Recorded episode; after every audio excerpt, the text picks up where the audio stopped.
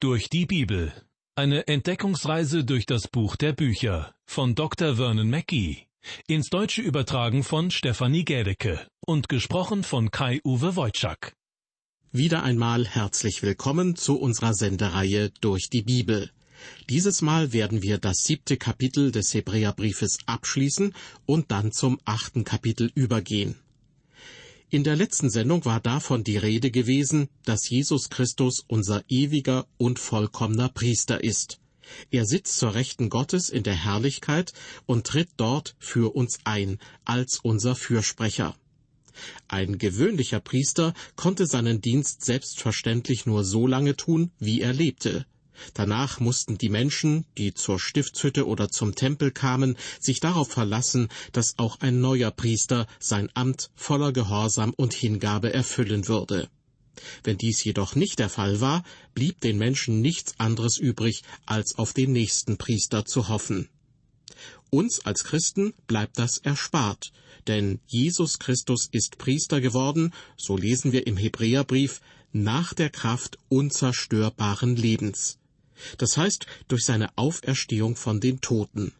Wir können uns jederzeit darauf verlassen, dass er als Fürsprecher vor Gott für uns eintritt.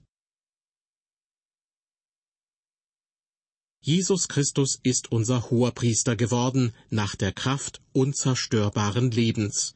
Das heißt, durch seine Auferstehung von den Toten. So steht es im siebten Kapitel des Hebräerbriefes. Und dort geht es nun weiter mit Vers 25. Dieser Vers ist vielleicht der Schlüssel zu dem gesamten Abschnitt und er ist das Herz des Evangeliums. Über Jesus Christus heißt es, Daher kann er auch für immer selig machen, die durch ihn zu Gott kommen, denn er lebt für immer und bittet für sie. Daher dieses kleine Wort am Anfang dient wieder einmal als Türangel, an der eine gewaltige Tür hängt. Sie schwingt einerseits zum bereits Gesagten zurück und andererseits weiter zu dem, was noch gesagt werden wird. In der zweiten Vershälfte heißt es, denn er lebt für immer. Damit wird zum Ausdruck gebracht, dass Christus nicht tot ist, sondern lebendig. Das hat ganz konkrete Auswirkungen auf unser Leben. Genau in diesem Moment ist er lebendig. Als Christen betonen wir immer den Tod und die Auferstehung Christi. Aber man muss auch darüber hinausgehen. Wir haben es mit einem lebendigen Christus zu tun. Wir kennen ihn heute nicht mehr nach seiner menschlichen Gestalt, sondern wir kennen ihn heute als unseren großen Hohenpriester zur Rechten Gottes. Dort sollte für uns der Schwerpunkt liegen. Er starb hier unten, um uns zu retten, aber er lebt dort oben, um unser Heil weiterhin zu sichern. Daher kann er auch für immer selig machen, die durch ihn zu Gott kommen, heißt es in Vers 25. Er ist in der Lage, uns weiterhin zu retten, und zwar für immer. Das bedeutet auch, er ist in der Lage, uns vollkommen zu retten. Er ist der große Hirte, der bis zu diesem Moment kein Schaf verloren hat. Und soll ich Ihnen etwas sagen? Er wird niemals ein Schaf verlieren. Wenn Sie zu seinen Schafen gehören, haben Sie vielleicht das Gefühl, dass Sie verloren gehen könnten, aber er sitzt für uns dort oben und wacht über uns. Denn er lebt für immer und bittet für Sie, so haben wir es eben gehört. Er bittet für uns und tritt für uns ein. Er spricht für uns. So werden wir selig werden durch sein Leben, schreibt Paulus im Römerbrief. Johannes allerdings schien weniger zuversichtlich zu sein. Zitat Meine Kinder, dies schreibe ich euch, damit ihr nicht sündigt. In der Tat, ich brauche nur auf mein eigenes Leben zu schauen, um festzustellen, ich habe schon viele Fehler gemacht, ich habe gesündigt. Aber Johannes hat auch für Menschen wie mich ein gutes Wort übrig. Denn er schreibt weiter, und wenn jemand sündigt, Sie merken, jetzt bin ich gemeint, so haben wir einen Fürsprecher bei dem Vater, nämlich Jesus Christus, der gerecht ist. Ein Fürsprecher ist auch ein Tröster, jemand, der uns zur Seite steht. Jesus Christus ist außerdem der Gerechte. All seine Werke waren richtig, und was er tut, ist gerecht. Wir sind durch sein Sterben und Auferstehen gerettet. Wie wunderbar, dass wir einen lebendigen Christus haben. Wir sind nicht allein. Es ist einfach kindisch, sich hinzusetzen und zu klagen, ich bin ganz allein auf der Welt mit meinen Problemen, niemand kann mir helfen. An wen nur könnte ich mich wenden? Was meinen Sie, was unser Herr Jesus Christus dort oben tut? Glauben Sie, es ist ihm gleichgültig, wenn sich jemand so verloren vorkommt? Warum wenden Sie sich nicht an ihn? Ich sprach einmal mit einer älteren Frau, deren Sohn gerade dabei war, sein Leben neu zu ordnen. Er hatte seine Frau verlassen und lebte nun mit einer anderen zusammen. Die Mutter des Mannes war völlig am Boden zerstört, und auch ich konnte nicht gutheißen, was sich da abspielte. Zusammen mit der Mutter des Mannes besuchte ich diese andere Frau, um ihr ins Gewissen zu reden. Aber das Gespräch mit ihr brachte nichts. Sie wollte weiterhin mit diesem verheirateten Ehemann zusammen sein. Als ich die arme Mutter dieses Mannes mit dem Auto nach Hause bringen wollte, fing sie an zu weinen und jammerte Mein Gott, warum hast du mich verlassen? Doch allmählich beruhigte sie sich, und als wir bei ihr zu Hause ankamen, entschuldigte sie sich. Es tut mir leid, ich wollte nicht behaupten, dass Gott mich verlassen hat, denn ich glaube nicht, dass er das getan hat.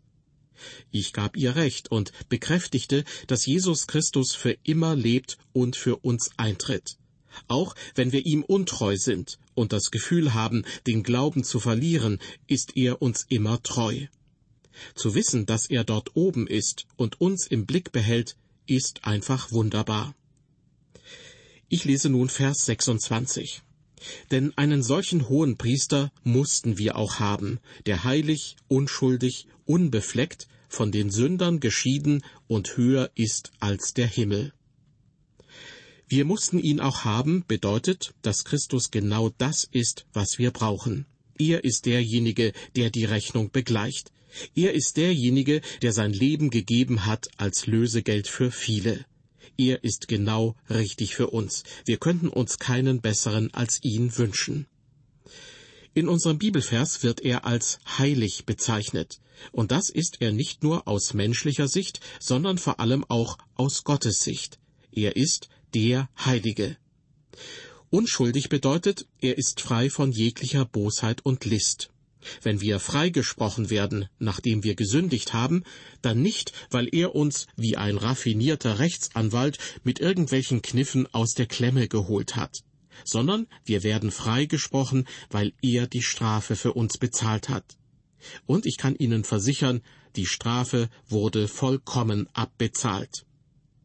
Weiter heißt es in Vers 26, dass er unbefleckt sei, also frei von jeder moralischen Unreinheit.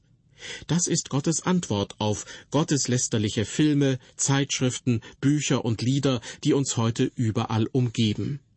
Die Bibel macht sehr deutlich, dass der Herr Jesus frei ist von moralischer Unreinheit. Er ist auch von den Sündern geschieden. Einerseits ist er wie wir, andererseits ist er nicht wie wir. Er konnte sich unter die Sünder mischen, und sie fühlten sich in seiner Gegenwart nicht unwohl, aber er war nicht einer von ihnen. Seine Feinde beschuldigten ihn, mit Zöllnern und Sündern zu verkehren. Das tat er tatsächlich, und doch gehörte er nicht zu ihnen. Er war von den Sündern getrennt. Ich lese Vers 27. Er hat es nicht nötig, wie jene hohen Priester, täglich zuerst für die eigenen Sünden Opfer darzubringen und dann für die des Volkes denn das hat er ein für allemal getan, als er sich selbst opferte. Man beachte, dass der Herr Jesus kein Opfer für seine eigenen Sünden darbieten musste, denn er hatte keine begangen. Anders als die anderen Hohenpriester im Alten Testament. Liebe Hörer, wenn es notwendig wäre, dass der Herr Jesus zurückkommt, um erneut für uns zu sterben, dann würde er das tun. Da bin ich mir ganz sicher aber er wird nicht zurückkehren, um noch einmal für uns zu sterben. Denn das hat er, wie es ausdrücklich in unserem Bibelvers heißt, ein für allemal getan. Das Schlachten und Darbringen von Opfertieren, wie es zur Zeit des Alten Testaments üblich war, ich könnte mir vorstellen, dass es den Menschen im Laufe der Jahrhunderte auch mal über wurde. Im Vergleich zu manch anderen Völkern mag diese Vorgehensweise der Israeliten richtiggehend altertümlich gewirkt haben. Deshalb stelle ich mir vor, wie eines Tages die Priester nach solchen Opferungen zum Waschen ihrer Hände und Füße zusammenkamen und wie einer zum anderen sagte, wie oft bist du denn heute schon hier gewesen? Die Antwort lautete, ich weiß es nicht, bestimmt ein Dutzend Mal. Daraufhin der erste von den beiden, ich wollte es genau wissen und habe mitgezählt. Fünfzehnmal bin ich heute schon hier gewesen. Ich habe meine Hände so oft gewaschen, dass ich schon richtige Spülhände habe. Und schau dir nur meine Füße an. Sie sehen aus, als hätte ich den ganzen Tag im Wasser gestanden. Ich habe es so satt, zu diesem Altar zu gehen und immer wieder Opfer darzubringen. Tja, wahrscheinlich war es tatsächlich ermüdend.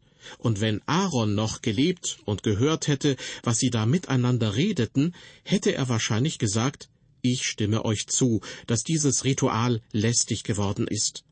Aber wisst ihr, was Gott uns damit sagen will? Er will uns sagen, dass die Sünde etwas Schreckliches ist, für das Blut vergossen werden muss. Aber Gott hat jemanden, der eines Tages kommen und für uns am Kreuz sterben wird.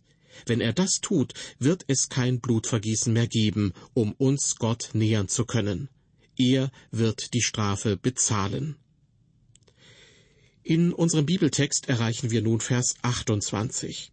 Denn das Gesetz macht Menschen zu hohen Priestern, die Schwachheit an sich haben. Dies Wort des Eides aber, das erst nach dem Gesetz gesagt worden ist, setzt den Sohn ein, der ewig und vollkommen ist. Dieser Vers spielt auf das an, was im Vers davor gesagt wurde nämlich dass die gewöhnlichen Hohenpriester täglich zuerst für die eigenen Sünden ein Opfer darbringen mussten, bevor sie dann dasselbe für ihr Volk tun durften. Hier in Vers 28 folgt nun die Begründung dafür. Denn das Gesetz macht Menschen zu Hohenpriestern, die Schwachheit an sich haben. Wegen dieser Schwachheit, wegen der Anfälligkeit zu sündigen, musste selbst der Hohepriester ein Opfer für sich darbringen. Der Herr Jesus dagegen musste dies nie tun. Liebe Hörer, wir haben einen hohen Priester, zu dem wir jederzeit kommen dürfen. Er tritt vor Gott als Fürsprecher für uns ein. Er hilft uns gerne und er versteht uns. Und das, siehe Vers 26, obwohl er heilig, unschuldig, unbefleckt und von den Sündern geschieden ist. Wir erreichen nun das achte Kapitel des Hebräerbriefes und ich kann Ihnen versichern, der Inhalt ist weiterhin ganz schön anspruchsvoll und verlangt unsere ganze Aufmerksamkeit. In Kapitel 8 wird uns Jesus Christus als der Mittler eines neuen und besseren Bundes vorgestellt. Im Kapitel davor wurde schon einiges gesagt, was uns zu diesem Thema hinführt. Zum Beispiel in Vers 25. Daher kann er auch für immer selig machen, die durch ihn zu Gott kommen, denn er lebt für immer und bittet für sie. Die Betonung in diesem Vers liegt darauf, dass der Herr Jesus Christus lebt. Er ist nicht tot, er hängt nicht mehr am Kreuz, er liegt auch nicht auf irgendeinem Friedhof, sondern er ist von den Toten auferstanden. Er lebt. Dann haben wir in Vers 26 gelesen, einen solchen hohen Priester mussten wir auch haben. Er ist das, was wir brauchen. Der in seiner Beziehung zu Gott heilig ist. Unschuldig, weil er niemandem Schaden zufügt, er handelt nie aus Zorn. Unbefleckt, also frei von aller moralischen Unreinheit. Von den Sündern geschieden, was sein Leben und sein Wesen betrifft, obwohl er hier auf der Erde mitten unter den Sündern weilte, und höher ist als der Himmel, denn er steht vor dem Angesicht Gottes.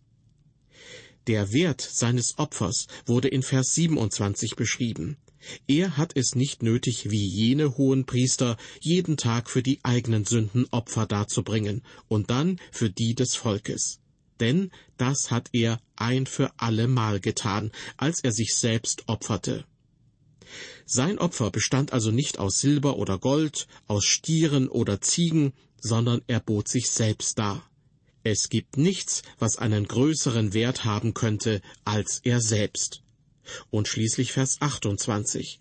Denn das Gesetz macht Menschen zu hohen Priestern, die Schwachheit an sich haben.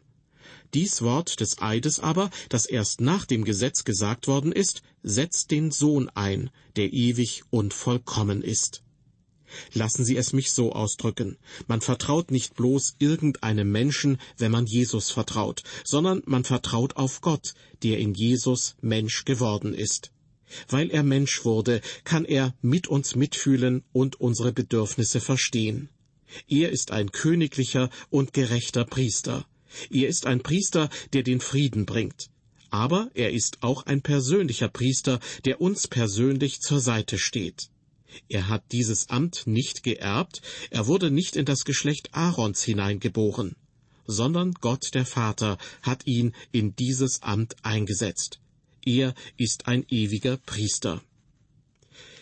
Nun wird uns in Kapitel 8 dargelegt, dass Christus mit den besonderen Voraussetzungen, die er erfüllt, in einem Heiligtum dient, das der Stiftshütte und dem Tempel weit überlegen ist.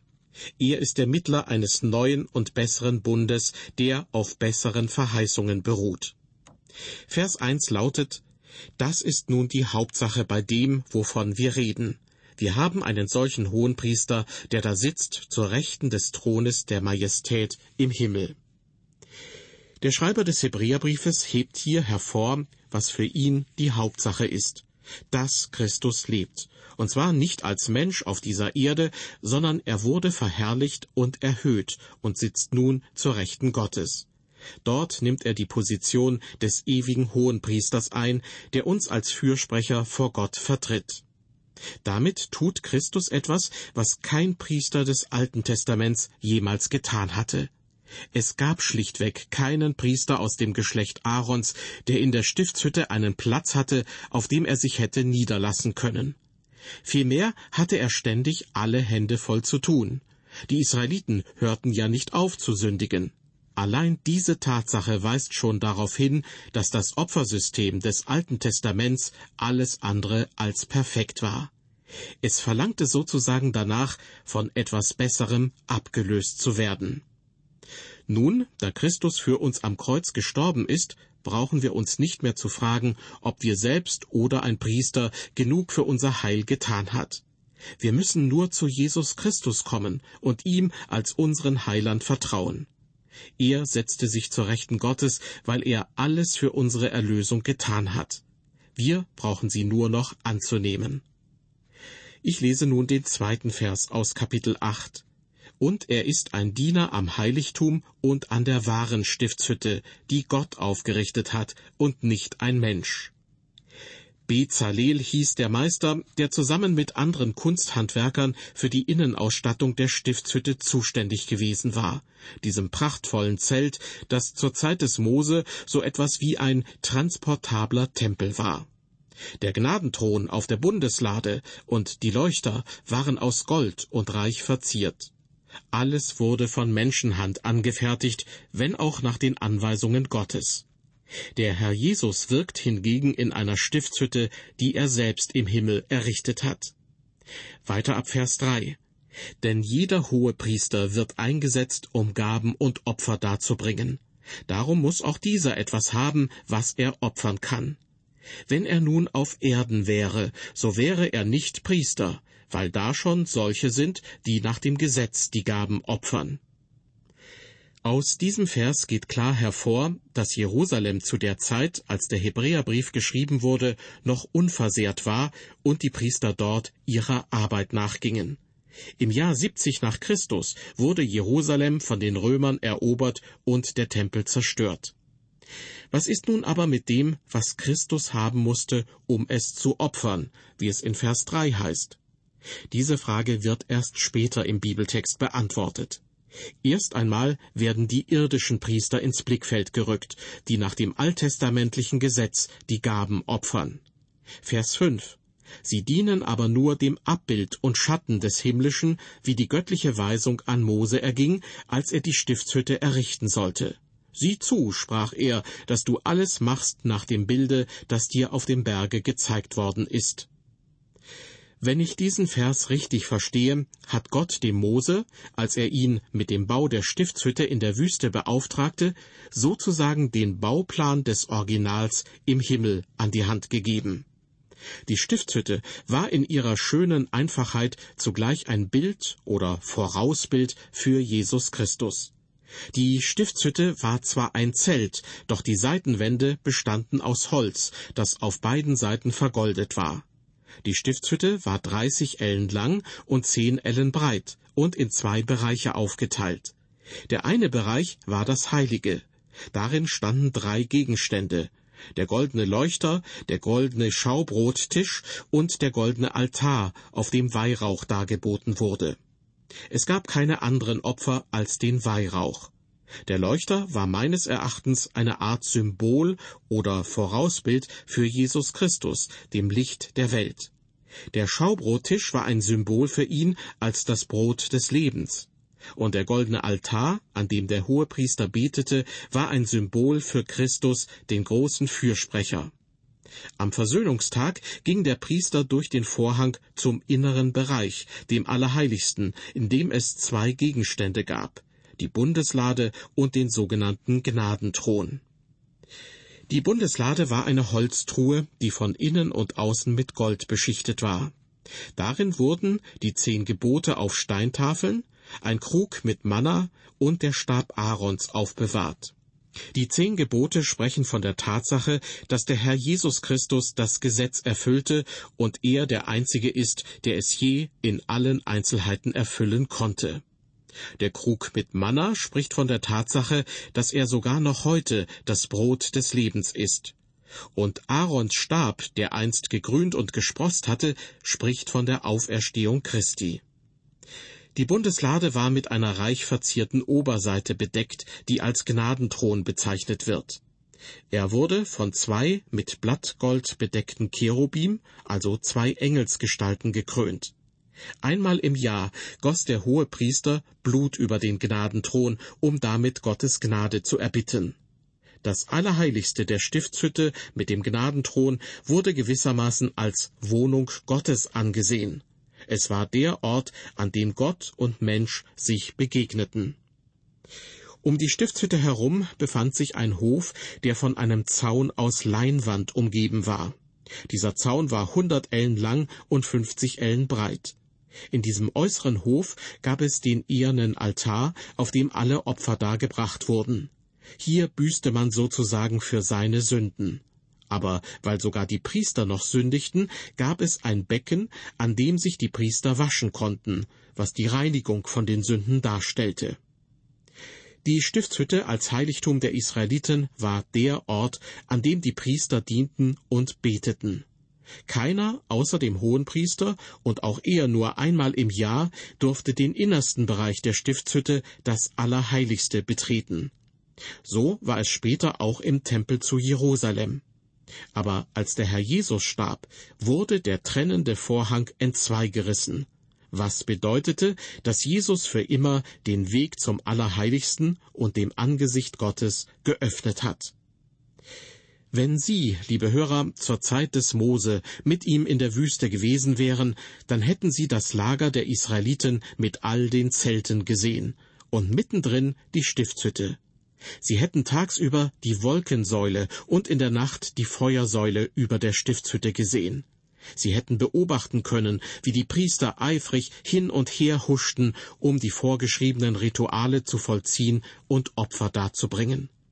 Das alles, den Opferdienst, die Stiftshütte selbst, die prachtvolle Ausstattung der Stiftshütte, alles das bezeichnet der Schreiber des Hebräerbriefes nun in Vers 5 als Abbild und Schatten des Himmlischen. Was im Himmel passiert, in der himmlischen Stiftshütte, das stellt tatsächlich alles andere in den Schatten. Und Jesus Christus, er ist unser hoher Priester und unser Fürsprecher bei Gott. Die himmlische Stiftshütte, von der im achten Kapitel des Hebräerbriefes die Rede ist, sie sprengt unser Vorstellungsvermögen. Vor allem in Kapitel 9 wird von der Stiftshütte noch die Rede sein. In der nächsten Ausgabe von Durch die Bibel geht es erst einmal um den neuen Bund, mit dem der alte Bund durch Christus abgelöst wird. Bis zum nächsten Mal, auf Wiederhören und Gottes Segen mit Ihnen.